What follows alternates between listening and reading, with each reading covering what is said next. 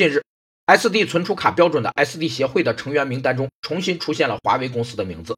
这意味着 SD 协会恢复了华为的成员资格。行政机关对申请人经过一定的考核程序后，核发一定的证明文书，允许其享有某种资格或具有某种能力的许可，被称为资格许可；而允许符合法定条件的申请人从事某种活动的行政许可，被称为行为许可。资格许可一般同时包含了对被许可人相关行为的许可。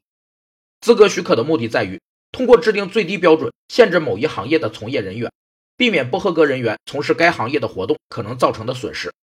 资格许可有两个特点：一是许可证是一个人具有某种资格的证明；